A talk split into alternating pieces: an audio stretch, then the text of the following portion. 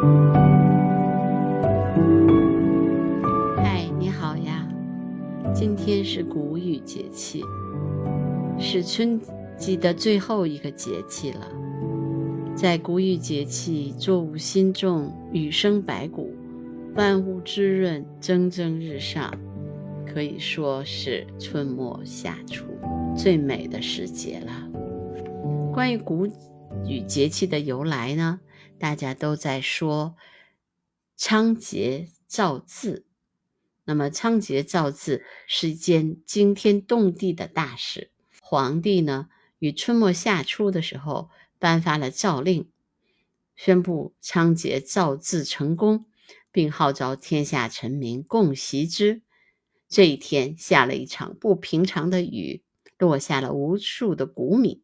以慰劳圣公，后人因此把这一天定名为谷雨，成为二十四节气春天的最后一个节气，就是现在的谷雨节气。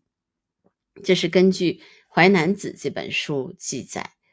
那么谷雨时节呢？古代的时候有很多的人会来到呃仓颉的庙，然后手捧经书，拥诵经典。以各种方式缅怀和祭祀文字始祖仓颉。后来，联合国教科文组织在二零一零年的时候，把每年的谷雨这一天定为联合国中文日。我们再来说说谷雨的三候。第一候呢，平始生；第二候，鸣鸠伏其羽；第三候为。代盛降于桑，谷雨之后，降雨量增多，浮萍开始增长了。谷雨的时候啊，空气的湿度在增加，所以呢，人们人们室外活动也在增加。南方、北方呢，桃花、杏花都已经开败了，那么杨絮、柳絮到处飞。谷雨的二候叫叫鸣鸠伏其羽。鸣这个这里面的鸠就是布谷鸟，也就是说我们说的杜鹃。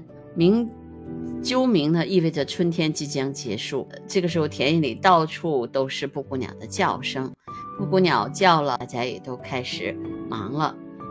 谷雨的三后就是呃戴胜降于桑，谷雨的最后一个五天。戴胜鸟呢，一般来说它是在地上觅食的，但这个时候它就会落到桑树上去筑巢，嗯，准备孵小鸟。啊，这个时候人们说，哎，那戴胜落于桑的话，那么蚕宝宝也就开始要哺育了。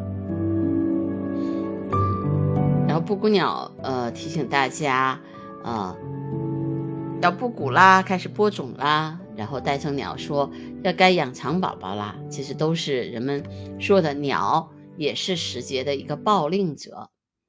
那么古代的时候还有一种走谷雨的习俗，就是说，呃，谷雨这天，姑娘媳妇儿相相互约着一起出去走路，然后强身健体，呃，亲近自然，也是一种就是呃有助于改善消化功能啊。疏通经络呀，然后可以排除体内湿气。